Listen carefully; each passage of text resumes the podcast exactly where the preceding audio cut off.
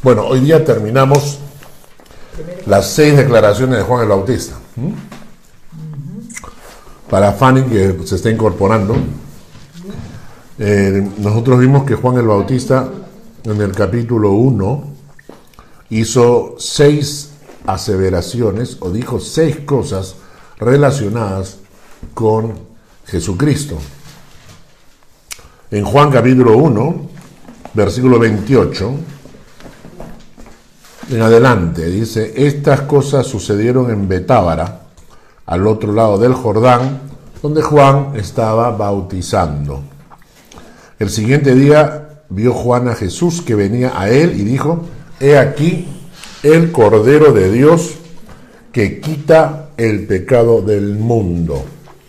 Analizamos por qué le llamó el Cordero y qué pecado quita, por qué dice quitó el pecado del mundo cuando vemos que todavía hay pecado en la tierra. Versículo 30, la segunda afirmación. Este es aquel de quien yo dije, después de mí viene un varón, el cual es antes de mí porque era primero que yo. Esa es una afirmación donde habla de la eternidad de Jesús, que es desde la eternidad y hasta la eternidad. Y nosotros entendimos también que tenemos parte de esa eternidad cuando morimos y había que vivir con perspectiva de eternidad. Tercero, el versículo 31. Yo no le conocía, mas para que fuese manifestado Israel, por esto vine yo bautizando con agua, mostrando con claridad que él conocía el propósito que Dios tenía para su vida y la función que tenía que cumplir. Versículo 32. También dio, también dio Juan testimonio diciendo, vi al Espíritu que descendía del cielo como paloma, y permaneció sobre él.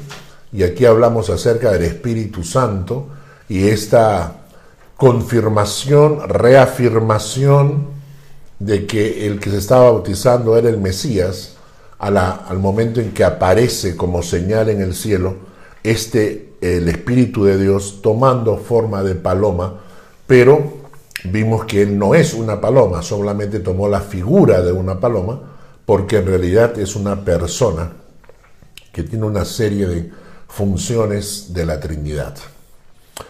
El quinto punto que vimos fue el versículo 33. Yo no le conocía, pero el que me envió a bautizar con agua, aquel me dijo, sobre quien veas descender el Espíritu que permanece sobre él, ese es el que bautiza con el Espíritu Santo. Y esto lo analizamos la semana pasada. Este es el que bautiza con el Espíritu Santo que significaba somos sumergidos en el cuerpo de Cristo, somos sumergidos en la cruz de Cristo y somos sumergidos en el reino de Cristo por una acción del Espíritu Santo en el momento de nuestra conversión. Esto lo tocamos la semana pasada. Y hoy nos toca la, la sexta declaración que hizo Juan el Bautista, eh, y con eso terminamos este pasaje y ya vamos a poder avanzar un poco más en el Evangelio de Juan. La sexta afirmación está en el versículo 34. Y yo le vi y he dado testimonio de que este es el Hijo de Dios. Este es el Hijo de Dios. Ahora, Jesús recibe en la Biblia eh, un aproximado de 87 nombres o títulos diferentes. 87 son los que yo he encontrado. Más o menos. 87.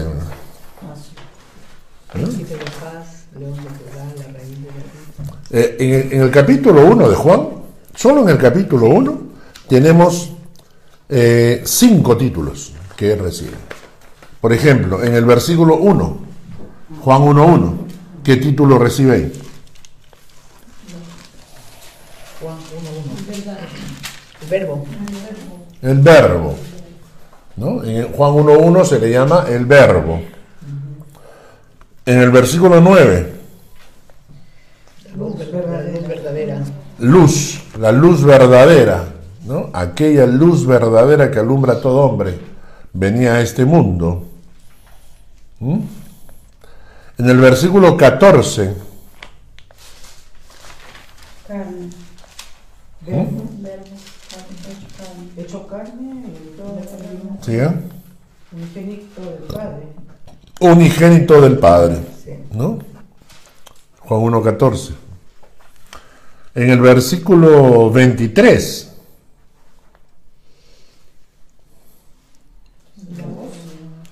El desierto. La voz. la voz de Juan, Juan el Bautista. Dice, yo soy la voz de uno que clama en el desierto, enderezar el camino Clama en el desierto. del Señor. Camino del El sol. camino del Señor. Le llama el Señor, claro, Ah, Señor, ya. Señor. Y hemos visto que en el versículo 29 lleva el nombre o el título de El Cordero. De Dios. Haga- Hagamos un ejercicio y recordemos a ver títulos de Cristo. Ha mencionado varios. El, el verbo, la luz verdadera, el cordero, el hijo de Dios. Ya. El cordero, el cordero, este, el- Vamos haciendo una ronda. ahí está. Vamos haciendo una ronda, cada uno tiene que decir uno. Vayan pensando. A ver. No, pues sí. No es que ¿Ah? No, el El camino, la verdad, la vida. Ok, el camino, Ah, la ¿te verdad, la vida. solamente al, al Evangelio de Juan o a No, no, todo- todo- toda la Biblia. todos. Príncipe de paz. Príncipe de paz. Claro, Emanuel. Manuel. Emanuel, El Cristo.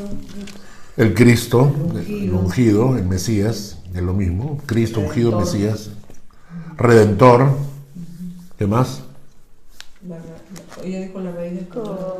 La raíz de Judá. Judá. La raíz de David. Como cuando uno le dice que, que uno es vendido a él. Redentor. No, ¿Qué? el otro.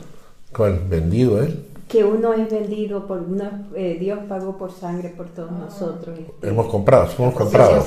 La Redentor. Redimidos. El Redentor. El diablo es acusador y él es abogado. Abogado. El Espíritu Santo es el consolador. Así es. El buen pastor. ¿Cómo se presentó a Juan en la isla de Patmos? Yo soy El que vino. El alfa y el omega. el alfa y el omega, el principio y el fin. ¿No? Está, puedes hacer crucigramas con esas cosas. Y nos Sí, repartes no, a no, y, y- y vacíos y, nos repartes no- no ¿verdad? Miren, Como lo hacía, un- teníamos un señor en Lima que se pasaba haciendo crucigramas buenísimos. Y hacíamos una revistita. ¿Cómo se llamaba de tu novio? O sea, sí. Hechos, en Hechos es el autor de la vida, en Hebreos es el autor y consumador de la fe. Es la cabeza de la iglesia. En Isaías es el Dios fuerte, el Padre eterno, el príncipe de paz. ¿En qué capítulo está eso? En- ¿Cuál, cuál de ellos? En Isaías. De Isaías. Isaías 9. Ah, nueve. Isaías 9. Nos lo vas a dar, ¿no? En Juan, no, es el Ah. creador. En Ageo es el deseado. En primera de Juan 4 es el enviado de Dios. Voy a leer nuevamente los nombres. Consejero. Di que escriban ahí, Carlos. Los, Admirable. los- la Admirable, gente que- que consejero. escriban Ah, en comentarios escriban a ver en comentarios los que están viendo por internet. el Hijo amado, el Hijo de David, el Hijo del Altísimo, el juez justo, el mediador, pan de vida, ¿eh? príncipe de los pastores, Ah, el príncipe de paz, renuevo, el soberano, rey de reyes, señor de señores, testigo fiel, poderoso, estrella de la mañana.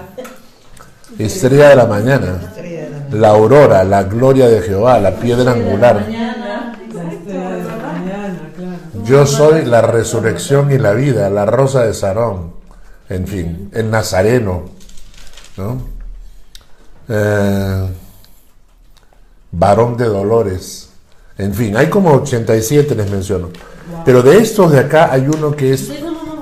No ¿En serio? en serio. No, Yo de- tenía crucificado. ¿Cómo pueden hacernos eso?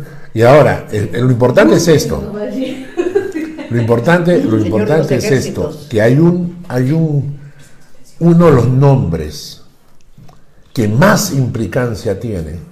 Digamos que todos los otros nombres son como características, ¿no? Pero el nombre que lo identifica, que es importante que lo identifica, es el Hijo de Dios. ¿Entienden? El Hijo de Dios. Y eso es lo que Juan el Bautista no quiere terminar de hacer su disertación sin enfatizar este tema. y yo le vi y he dado testimonio de que este es el Hijo de Dios. ¿Por qué es importante? Es por el término. El término es u judíos. U I O S. Huyos. Judíos. Eso es griego. griego.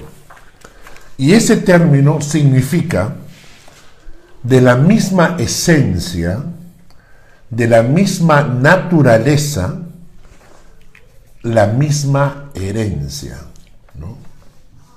¿No? La misma herencia. Voy a repetir. La misma esencia, judíos. El término es judíos, que significa, eh, se traduce como hijo. Pero la palabra judío significa la misma esencia, la misma naturaleza y la misma herencia. ¿Ya? Se escribe Julio. U-I-O-S.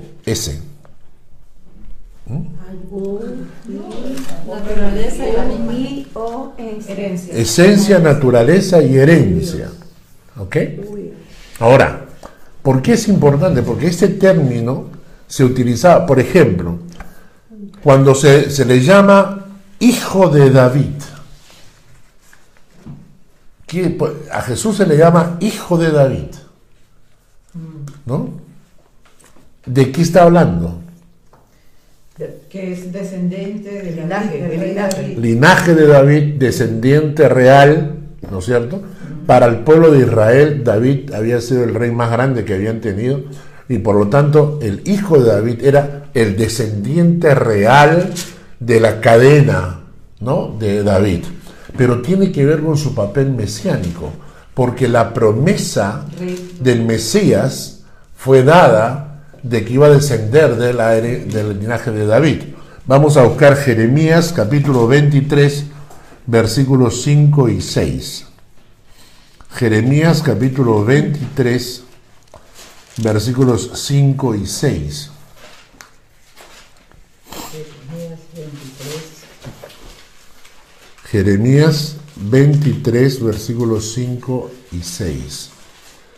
Acá estamos. Más atrás.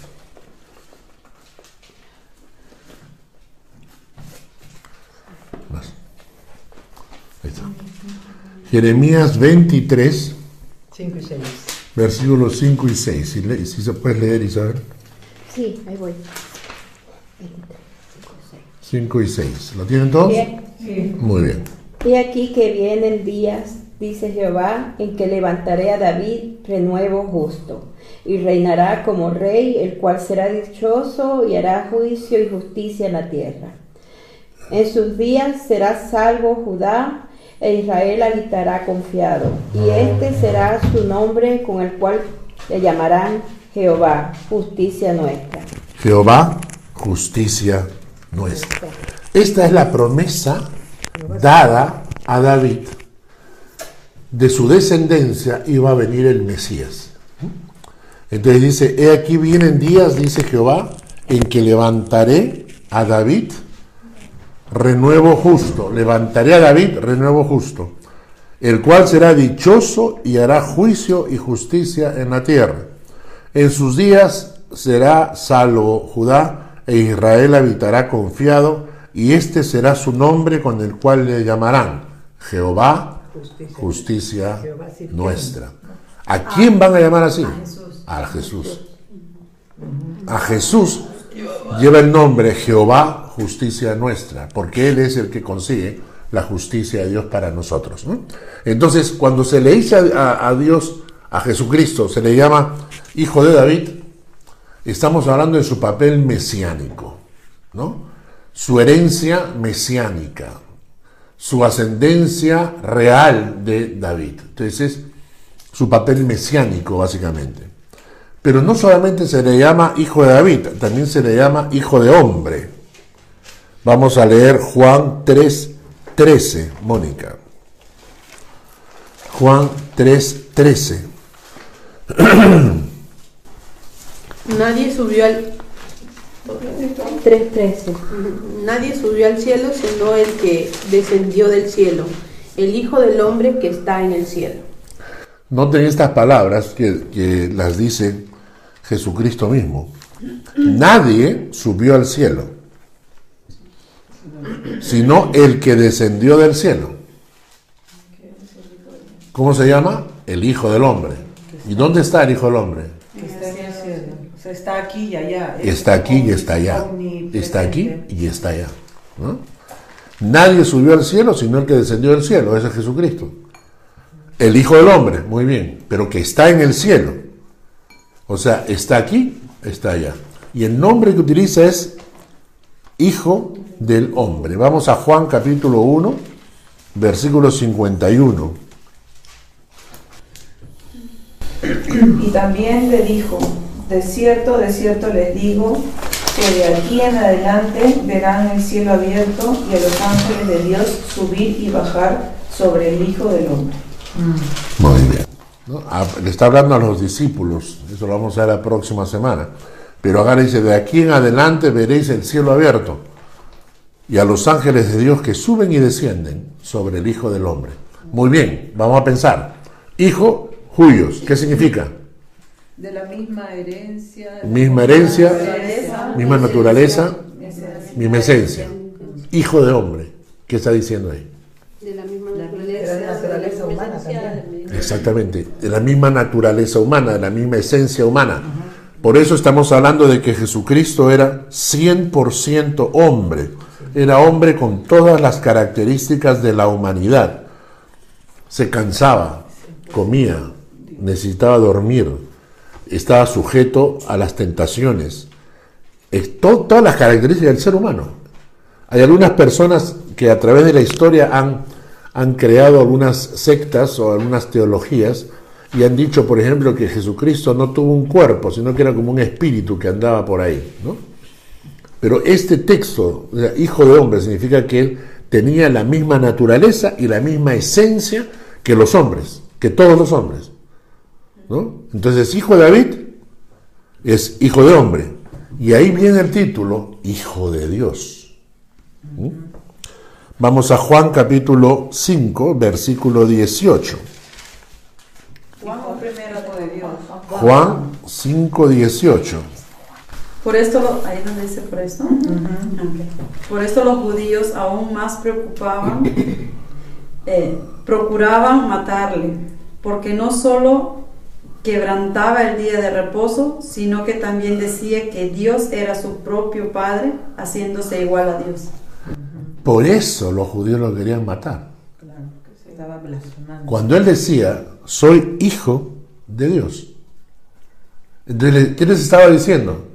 Tengo la esencia divina, tengo la naturaleza divina y tengo la herencia divina. O sea, por eso es que los judíos decían, no, o sea, por esto los judíos aún más procuraban matarle porque no solo quebrantaba el día de reposo, sino que también decía que Dios era su propio Padre, haciéndose igual a Dios, con la misma naturaleza divina. Con la misma autoridad.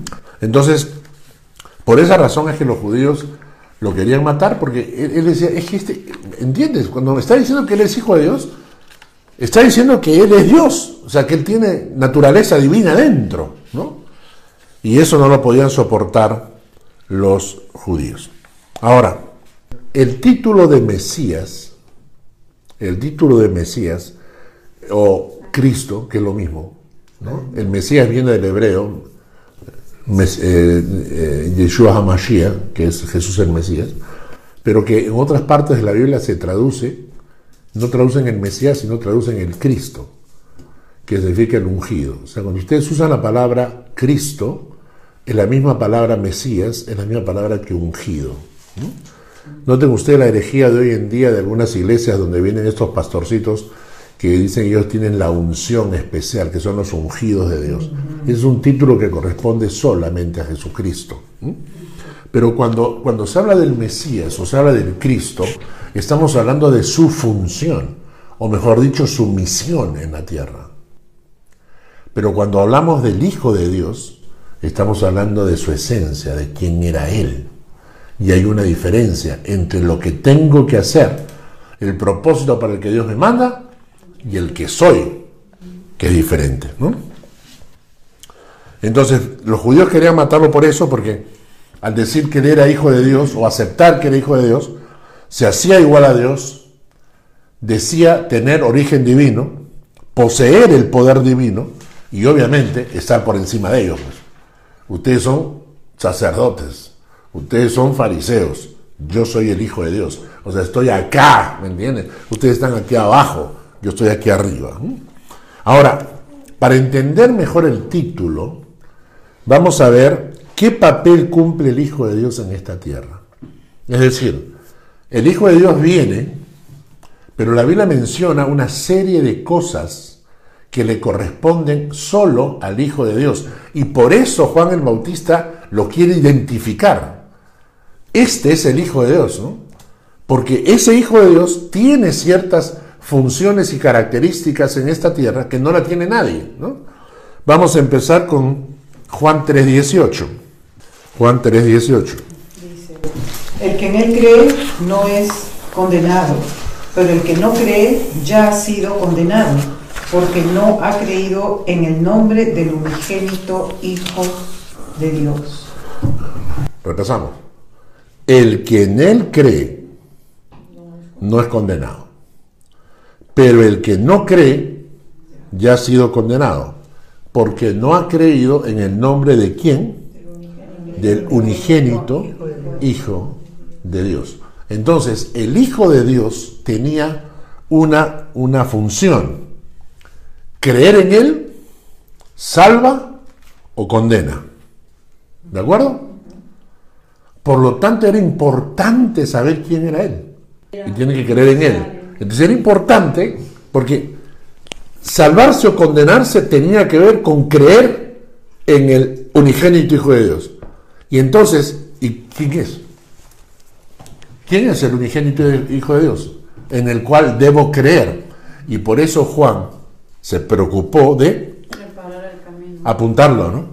Este es, ¿me entiendes? En este es en que tienen que creer. Seguimos, Juan 3.36. Juan 6, 3.36. 3:36. El que cree en el Hijo tiene vida eterna, pero el que desobedece al Hijo no verá la vida, sino que la ira de Dios está con él, sobre él. ¿Mm? El que cree en el Hijo tiene vida eterna. Pero el que rehúsa creer en el Hijo no verá la vida, sino que la ira de Dios está sobre él. Nuevamente, el Hijo como la puerta en la vida eterna. Juan 5:21. Porque como el Padre levanta a los muertos y les da vida, así también el Hijo a los que quiere da vida. El Padre levanta a los muertos y les da vida. Así también el Hijo a los que quiere da vida. El único que puede dar vida es el Hijo. Juan capítulo 1, versículo 3 dice, en él estaba la vida. Y la vida es la luz de los hombres. ¿No? Esto es algo importante que la gente debería, si la gente lo llega a comprender, entonces entienden por qué es necesario seguir a Jesucristo. O sea, la vida está, tenemos la vida en diferentes maneras de entenderla. La vida biológica es cuando naces, ¿no? Naces, entonces eso se corresponde a la vida biológica, ¿no? Pero la vida tiene dos conceptos más. No solamente es vida biológica, la vida es vida emocional, ¿no? Es decir, hay gente que dice yo, yo vivo, pero en realidad no vivo. O sea, mi vida es un desastre, es, un- es horrible, es terrible, ¿no es cierto? Y la otra cosa es la vida eterna. Y entonces lo que la Biblia está diciendo es, tú puedes haber nacido biológicamente, pero para encontrar la vida en el sentido emocional, personal, de identidad y en la vida eterna, esa vida está en Él. No está en la fiesta, en la droga, en el trago, en el licor, no, ahí no está. Está en Él. En Él está la vida y la vida es la luz de los hombres. Y esto identifica al Hijo de Dios, el cual puede dar vida. Otro no puede, otro no. No importa cuán filósofo, cuán eh, líder seas y, y puedas empezar una iglesia, una religión, lo que sea. No pueden dar vida si no eres el Hijo de Dios. Y por eso Juan se preocupa de identificarlo. Este es el Hijo de Dios. Juan 5.21. Juan 5.23. ¿A quién le toca?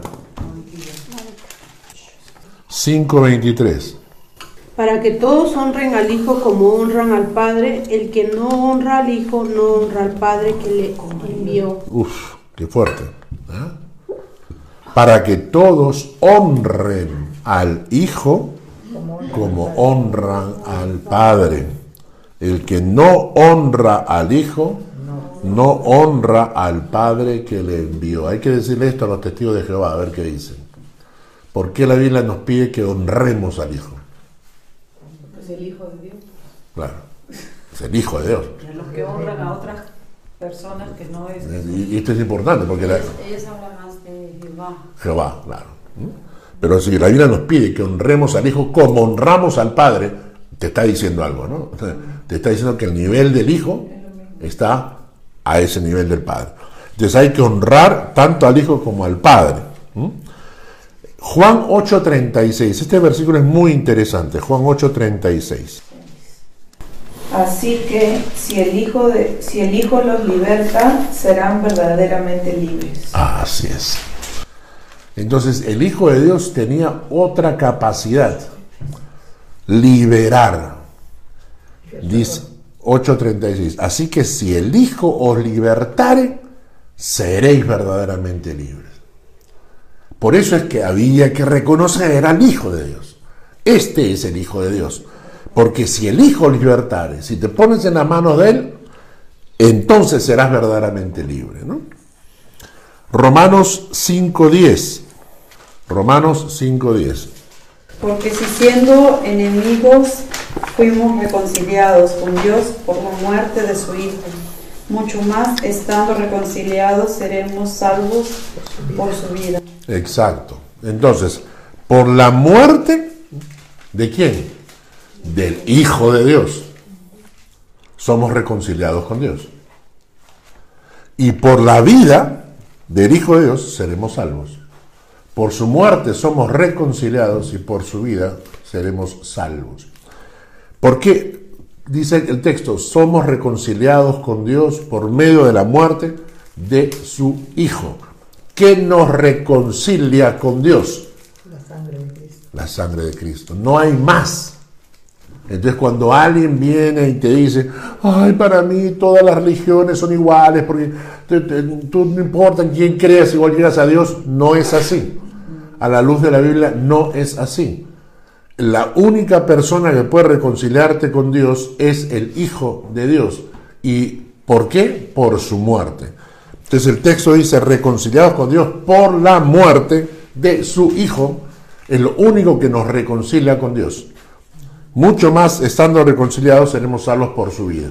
Fuera entonces de la muerte de su Hijo, nadie puede reconciliarme con Dios. Ni el cura, ni el pastor, ni el papa, ni nadie, ¿no es cierto? ¿Mm? Hebreos 1, 2. Hebreos 1, 2. En estos postreros días nos ha hablado por el Hijo, a quien constituyó heredero de todo, y por quien asimismo hizo el universo. Eso está hablando acerca de la revelación. La Biblia nos habla de que la palabra, el mensaje de Dios fue revelado en forma progresiva.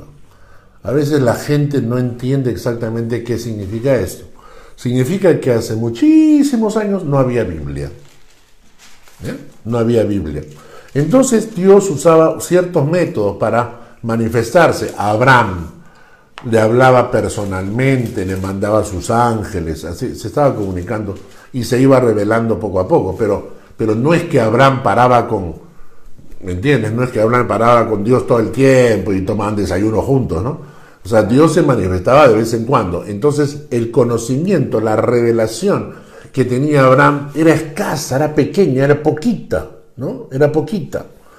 Entonces luego fue pasando el tiempo y Dios se comenzó a manifestar cada vez más. Y entonces comenzó eh, a, usar de los eh, jueces, profetas, ¿no? Moisés, se revela Moisés. Entonces, recién ahí, por ejemplo, se escribe el Pentateuco. Con Moisés se escribe el Pentateuco, ¿no? Después comienzan a venir los profetas y los profetas revelan cada vez más acerca de Dios. Y el Espíritu Santo estaba solo en uno. En una persona, hablando a través. Entonces, eh, ¿me entienden? Entonces, el mensaje de Dios fue revelándose progresivamente. Ay, pero ¿por qué David tenía varias mujeres? Porque el mensaje era revelación progresiva, todavía no se habían revelado todas las cosas que había que saber, hasta Jesucristo el Hijo de Dios, que dice el Hebreos, entonces en estos postreros días nos ha hablado por el Hijo, a quien constituyó heredero de todo y por quien asimismo hizo el universo. Pero la mayor revelación que nosotros tenemos es en Jesucristo. Entonces es una revelación progresiva. Por eso es que en esa época se hacían cosas que no estaban bien, pero por la ignorancia de la gente, en cierta manera eran permitidas. Por eso Abraham eh, eh, no, no estuvo bien, pero tuvo relaciones con la sierva y salió Ismael y hasta ahora estamos pagando el problema. ¿no? Y en este tipo de cosas. Pero cuando ya llega Jesucristo viene la revelación completa. En cuanto a ese tema, Jesucristo es muy claro. ¿no? El Jesucristo toca este texto, dice, dejará el hombre a su padre y a su madre y se unirá a su mujer en forma singular. La revelación máxima en Jesucristo. ¿no? Entonces, hay que, hay que definir por medio de quién viene la revelación. Exacto. Entonces acá nos dice, en estos postreros días nos ha hablado por el Hijo. Entonces, ¿quieres, ¿quieres saber tú cuál es la revelación de Dios? ¿Quieres saber tú cuál es la verdad de Dios? ¿Quieres saber tú qué es lo que Dios quiere, qué es lo que Dios planea, qué es lo que Dios anhela? Escucha pues la revelación de quién? Del Hijo porque para eso vino. Hemos visto nosotros que Cristo trajo la verdad y la gracia. Por medio de la ley, por medio de Moisés fue la ley, pero por medio de Jesucristo es la verdad y la gracia. Toda la gente está imbuida en un montón de mentiras, ¿no? No, yo creo en Zeus, no, yo creo en Ra, no, de la época de los egipcios, de los babilonios, no, la serpiente, no, la luna, no, el sol. Ah, por eso, por esa ignorancia, por esa ignorancia, es que Jesucristo vino para traernos la verdad, para decirnos, no, no, pues no, no existe Ra, se llama Jehová de los ejércitos, así. Ah, pero que no, es, no, es, Zeus, no, no existe Zeus. ¿Se casan entre dioses? No, no se casan. La revelación la trae Jesucristo. Entonces, es importante, ¿por qué? Porque cualquier ser humano me puede inventar cualquier cosa.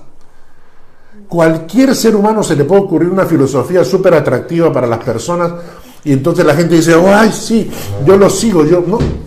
Pero la verdad, la revelación viene por Jesucristo. Entonces, el Hijo de Dios trajo la revelación.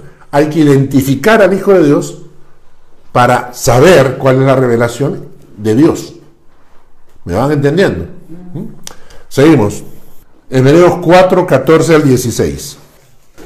Por tanto, teniendo un gran sumo sacerdote que traspasó los cielos, Jesús, el Hijo de Dios, retengamos nuestra profesión, porque no tenemos un sumo sacerdote que no pueda compadecerse de nuestras debilidades, sino uno que fue tentado en todo, según nuestra semejanza, pero sin pecado. Acerquémonos, pues, confiadamente al trono de la gracia, para alcanzar misericordia y hallar gracia para el oportuno socorro. Muy bien. Todos nosotros siempre estamos hablando, ¿qué pastor no ha tenido aquella experiencia de algún hermano, alguna hermana en la iglesia que se te acercan y te dicen, ay pastor, ore por mí? Recuerdo una vez una, con el pastor Alfredo, estábamos en la puerta de la iglesia y entra una hermana y se le acerca al pastor Alfredo y le dice, Pastor Alfredo, por favor, ore por mí. Y el pastor Alfredo, que era bien duro, voltea y dice que usted no sabe orar. No, pero usted está más cerca de Dios, le dice. Y entonces el pastor dijo, eso no es cierto. ¿Por qué? Porque el único mediador entre Dios y los hombres se llama Jesucristo. Pero nosotros queremos acercarnos a Dios. Y a veces no sabemos cómo, no sabemos la manera, porque buscamos un sacerdote intermediario.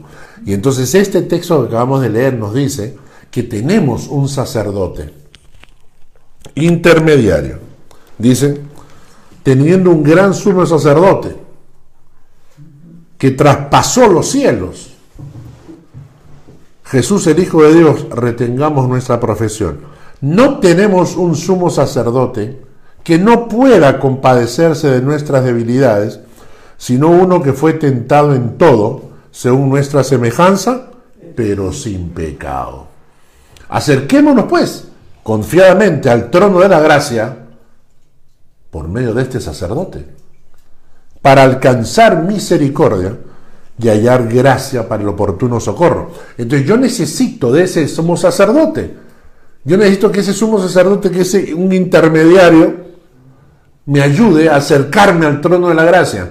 Pero acá nos dice que ese sumo sacerdote es Jesús, el Hijo de Dios. No hay otro. No hay otro. No es el Papa Juan Pablo. No, es, no, no hay otro. Se llama Jesús, el Hijo de Dios. Por eso es importante identificar al Hijo de Dios. Hebreos capítulo 10, versículo 28 al 31. 28. Acá, acá tú mencionaste que fue tentado en todo. ¿Alguna vez has hecho un estudio sobre todas las tentaciones de Jesús? La, donde aparecen las tentaciones de Jesús es en Mateo cuando habla del desierto, pero fuera de eso, sí, fuera de eso no dice que sea. No hay otras. ¿no? hay otro.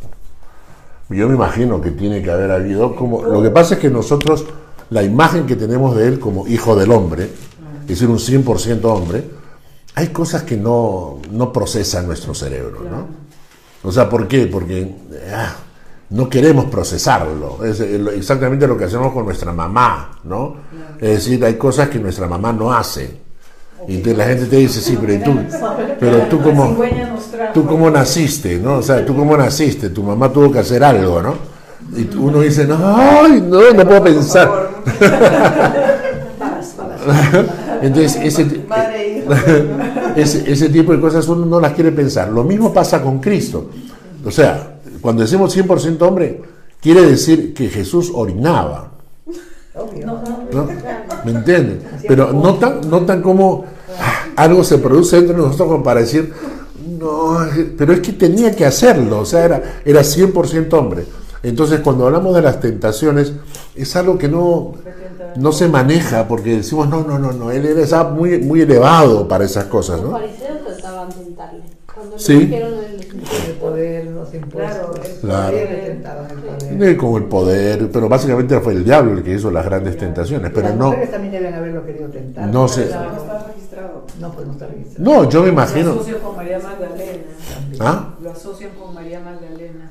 Claro, eh, ¿qué mujer, qué mujer entra a una reunión, ahora imagínense ustedes, imagínense que ya estamos en una, estamos comiendo con amigos, con discípulos, sentamos y viene una mujer y me saca los zapatos y comienza a lavar mis zapatos con lágrimas y este y luego me echa perfume con su pelo, o sea, te imaginas esa escena, ¿no? O sea, los otros discípulos que deben haber pensado, o sea, ¿por qué? Esto es algo que, que don Alfredo decía. Eh, si vas a aconsejar, nunca aconsejes con la ventana cerrada. ¿Por qué? Porque psicológicamente, psicológicamente, cuando, cuando una mujer busca ayuda, si encuentra un hombre que la escucha, que la comprende, que la entiende, es muy fácil que esa mujer se vincule emocionalmente a él. Es muy fácil que se vincule emocionalmente. Y tiene que haber habido muchas mujeres que estaban o sea, que estaban prendidas de Jesús, ¿no? Claro, lo veían con, con respeto, con cariño, pero, ¿me entiendes? Si Jesús en algún momento hubiera dicho, bueno, ¿sabes que estoy buscando esposa? Aparecían 700 ahí. claro. Todas las mujeres con las que claro. Entonces, definitivamente... Jesús y, las mujeres sus mujeres que lo rodeaban. Y entonces, Sus fans. En- entonces ahí, ahí definitivamente había tentación, pero el, texto no lo relata, ¿no? Creo que porque los mismos discípulos tampoco daban luz a esa imaginación, como parecía que estaba siendo tentado, ¿no? Porque, sí. Ok, vamos, a- vamos avanzando. Entonces dice en el capítulo 10, versículo 28 al 31. y que viola la ley de Moisés, de Moisés por el testimonio de dos o de tres testigos muere irremisiblemente. ¿Cuánto, cuánto mayor castigo pensáis que me- merecerá el que pisoteare al Hijo de Dios y tuviere por inmunda la sangre del pacto en la cual fue santificado e hiciere afrenta al Espíritu de gracia? Pues conocemos al que dijo, mía es la venganza, yo daré el pago, dice el Señor, y otra vez el Señor juzgará a su pueblo. Horrenda cosa es caer en manos del Dios vivo. Este es un pasaje que también te dice, "Ah, para el coche, ¿no? Ten cuidado que Jesús es el Hijo de Dios, pero no es el mequetrefe. El que viola la ley de Moisés por el testimonio de dos o tres testigos muere irremisiblemente. ¿Cuánto mayor castigo pensáis que merecerá el que pisoteare al Hijo de Dios? Y hay muchos que lo están haciendo. Y tuviere por inmunda la sangre del pacto en la cual fue santificado, e hiciere afrenta al Espíritu de gracia. Pues conocemos al que dijo, mía es la venganza, yo daré el pago, dice el Señor, y otra vez el Señor juzgará a su pueblo. Horrenda cosa es caer en manos del Dios vivo.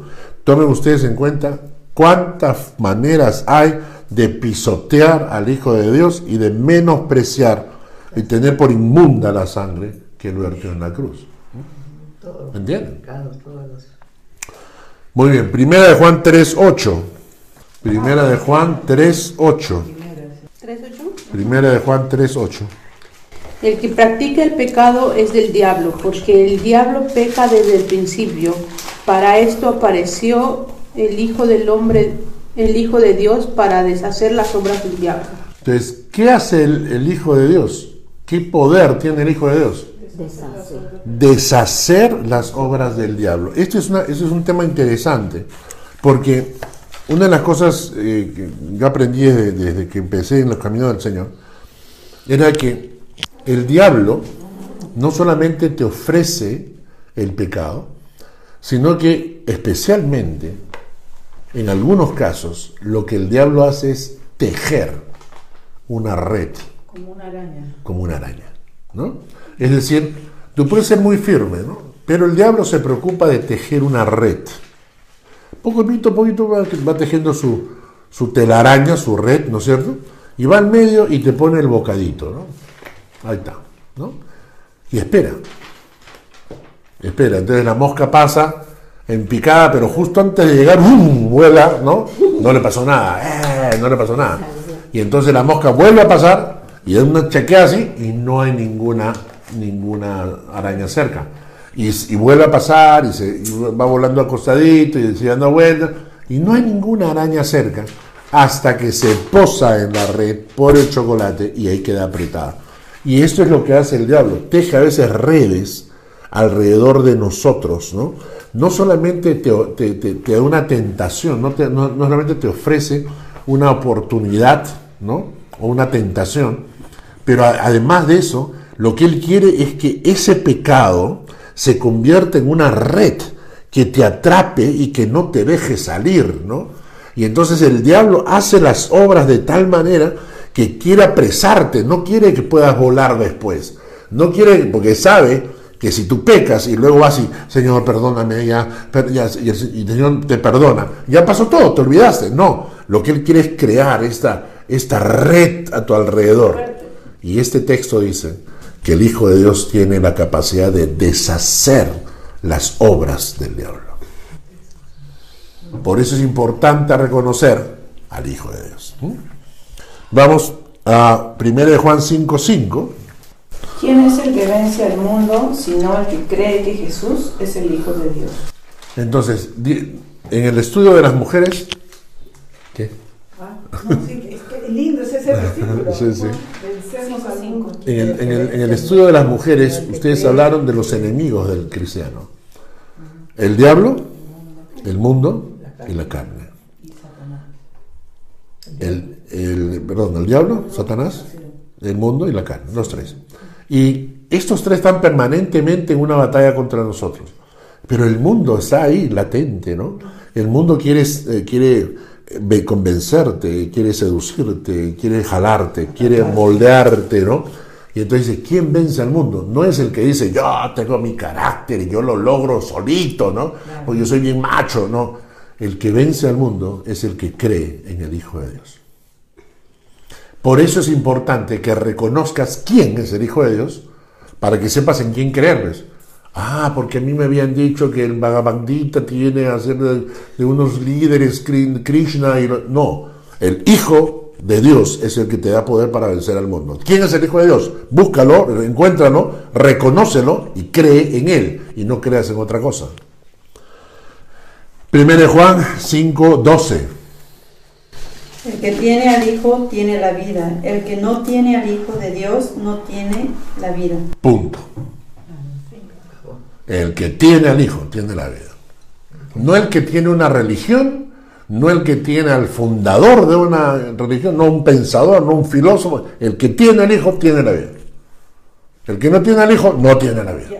Bueno, por todos estos versículos que hemos visto, volviendo a Juan al capítulo 1, Juan el capítulo 1, cuando Juan el versículo 34 dice, y yo le vi y he dado testimonio de que este es el Hijo de Dios. Para mi punto de vista es más o menos así. Frases de Juan el Bautista.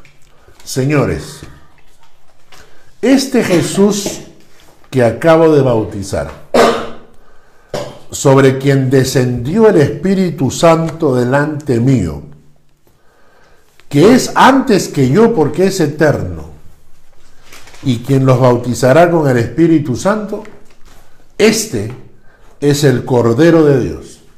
Quitará el pecado del mundo y no es otro más que el mismo Hijo de Dios, con la esencia, el poder y la autoridad de Dios el Padre. Creed en Él y obtendréis la vida eterna. Ese era el, el objetivo de señalarlo. Ahora, una pregunta más. Juan el Bautista lo reconoce. Juan el Bautista lo reconoce. Pero fue el único que lo reconoció. Recordemos, ¿cuál es la frase cuando, Juan, eh, cuando Jesús está bautizando y desciende el Espíritu Santo y se abre el cielo y se oye una voz que dice, este es mi hijo amado. O sea, no solamente Juan el Bautista, el- es el mismo Dios en el cielo. Pero por ejemplo, Mateo 8, ahorita es Mateo 3:17. Mateo 8, versículos 28 y 29. Mateo 3, Mateo Mateo 8, versículo 28 y 29. ¿A quién le toca? Mateo 8, 28 y 29. Dice, cuando llegó a la otra orilla, a la tierra de los Gadarenos, vinieron a su encuentro dos endemoniados que salían de los sepulcros, feroces en gran manera, tanto que nadie podía pasar por aquel camino. Y clamaron diciendo, ¿qué tienes con nosotros, y, eh, Jesús, Hijo de Dios? ¿Has venido acá para atormentarnos antes de tiempo? Los mismos demonios lo reconocen. Este es el Hijo de Dios. Los discípulos, por ejemplo, cuando ellos están en la tormenta, ¿recuerdan Mateo 14? Dice que están en la tormenta y Jesús aparece al costado y, y entonces dice Pedro, le dice, Señor, si eres tú, manda que yo vaya a ti sobre las aguas. Mateo 14. 28, Mateo 14, Mateo 14, 28. Entonces le respondió Pedro y le dijo, Señor, si eres tú, manda que yo vaya a ti sobre las aguas. Lee hasta el 33. Y él le dijo, ven. Y descendiendo Pedro de la barca, andaba sobre las aguas para ir a Jesús. Pero al ver el fuerte viento, tuvo miedo y comenzando a hundirse, dio voces diciendo, Señor, sálvame.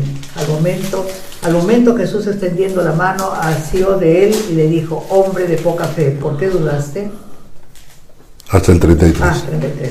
Y cuando ellos subieron en la barca se calmó el viento. Entonces los que estaban en la barca vinieron y le adoraron diciendo, verdaderamente eres hijo de Dios. ¿no? O sea, claro, ven, o sea, imagínate lo que están mirando. Primera, ve- ven una tormenta, en medio de la tormenta Jesús caminando sobre el agua. Luego hace que Pedro camine sobre el agua. Después hace que la tormenta se calme. La gente dice, no, este es el Hijo de Dios de todas maneras. No hay chance. Este tiene que ser el Hijo de Dios, ¿no es cierto? Muy bien. Seguimos, ¿no? Mateo 26, 63 y 64. Mateo 26, 63 y 64. Jesús le dijo, tú lo, has, he- tú lo has dicho, y además os digo que desde ahora veréis al Hijo del Hombre sentado a la diestra del poder de Dios y viniendo en las nubes del cielo. Esto es importante, ¿saben por qué? Se lo dije a un amigo el otro día que estábamos discutiendo. 63, 64. Ah, dice, mas Jesús callaba. Entonces el sumo sacerdote le dijo, te conjuro por el Dios viviente, que nos digas si eres tú el Cristo, el Hijo de Dios. Le está haciendo dos preguntas. ¿Eres tú el Mesías y además eres el Hijo de Dios? Y Jesús le dijo, tú lo has dicho. No hay, no, ¿sabes qué? Mira, en realidad no, o sea, tú lo has dicho. Y además os digo que desde ahora veréis al Hijo del Hombre sentado a la diestra del poder de Dios y viniendo en las nubes del cielo. Estas son palabras de Jesús. Estas son palabras de Jesús. O sea, si Jesús, si, si, si esto no es verdad, Jesús era un patán. Esto es importante porque hay mucha gente hoy en día que se las da de muy sabios y agarran y dicen, ah, es que nosotros, mira, nosotros vivimos la fe de una manera, no debes creer todo. Bueno, esto lo dijo Cristo. Si no creemos esto que dijo Cristo, entonces Cristo es un patán, es un mentiroso. Él agarra y dice cosas como, ¿eres tú el Hijo de Dios? Sí, tú lo has dicho. Y además te digo algo, ¿eh? Desde ahora veréis al Hijo del Hombre sentado a la diestra del poder de Dios y viniendo en las nubes del cielo, viniendo en las nubes del cielo, hablando de su segunda venida. ¿Mm? ¿Eres tú el Hijo de Dios? Tú lo has dicho. ¿Mm? Me, me encanta también, esto lo voy a leer yo ya para terminar. Jesús está siendo crucificado. Mateo 27, versículo 39. Y lo que pasaban le injuriaban, meneando la cabeza y diciendo, tú que derribas el templo y en tres días lo reedificas, sálvate a ti mismo. Si eres el Hijo de Dios, desciende de la cruz. ¿Mm? De esta manera también los principales sacerdotes, burlándose con los escribas y los fariseos y los ancianos, le decían, a otros salvó, a sí mismo no se puede salvar. No, yo estoy allá y digo, Señor, mándale tres ángeles que lo barran. Esto. Dice, a otros salvó, a sí mismo no se puede salvar. Si es el rey de Israel, descienda pues ahora de la cruz y creeremos en él. Confío en Dios, líbrele ahora si le quiere, porque ha dicho, soy hijo de Dios. Lo que pasa es que ellos no entendían que él tenía que morir. El propósito era morir en la cruz, no era descender de la cruz. El propósito era morir en la cruz. ¿no? Y entonces él se aguanta y se cae a la boca. ¿no? Y lo mismo lo injuriaban los ladrones que estaban crucificados con él. Pero quiero que leamos ahora el versículo 50. Mas Jesús, habiendo clamado otra vez, clamando a gran voz, entregó el Espíritu. He aquí, escuchen bien, el velo del templo se rasgó en dos, de arriba abajo. La tierra tembló, las rocas se partieron, se abrieron los sepulcros, muchos cuerpos de santos que habían dormido se levantaron y saliendo de los sepulcros después de la resurrección de él, vinieron a la santa ciudad y aparecieron a muchos. El centurión y los que estaban con él guardando a Jesús, visto el terremoto y las cosas que habían sido hechas, temieron en gran manera y dijeron, verdaderamente este era el Hijo de Dios. Porque si ves todo, cada milagro, no- nadie lo pudo, ninguna mano humana pudo haberlo hecho.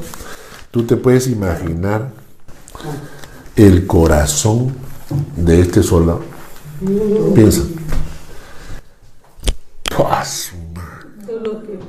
Este, este Además, era el este Jesús cuando dice, este, dice más, Jesús habiendo otra vez clamado a gran voz, entregó, el Espíritu lo hizo voluntariamente, Él le entrega, a Él no lo matan, Él solo Pero tú, o sea, la discusión de los soldados. Tú, tú, tú le querías partir las piernas, tú le querías partir las piernas. No, no, yo no, tú, tú eras el. O sea, este era el Hijo de Dios. Este era el Hijo. Acabamos de matar al Hijo de Dios. Acabamos de matar al Hijo de Dios. ¿Quiénes habrán sido los testigos de esta muerte? O sea, ¿quiénes habrán estado en el instante en que el Hijo de Dios estaba muriendo ahí? ¿Dónde estaban estos sacerdotes que se burlaban del Hijo de Dios? Todos están escondidos ahí. ¿Dónde? O sea, ¿te imaginas? Eh, Imagínate la muerte de, este, de esta gente. Se murió ese sumo sacerdote. Jesús está a la derecha. Si es que lo Yo no sé si ustedes se no acuerdan estaban- antes no en la iglesia católica cuando se decía la misa decía y los malditos judíos que mataron a Así es. Jesús, sí, Decía claro, eso. sí, sí, sí, los malditos Claro. judíos. Hasta que después se los bueno, se quejaron cuando ya, la- cuando ya Israel fue nuevamente este nación, se quejaron contra el Vaticano y llegaron a un acuerdo de quitar esas frases de la misa, se decía Ah, los mira, malditos no- judíos. nunca escuché eso. Y eso es falso, los judíos no lo mataron, él quiso morir, porque ahí en este en Juan 10, 18 dice, ¿no? Nadie me, la- nadie me quita la vida, yo la pongo por mí mismo. Exactamente. Los judíos fueron simplemente el El instrumento en medio. Para que se cumpla la profecía. Pero la- el punto es este, ¿no?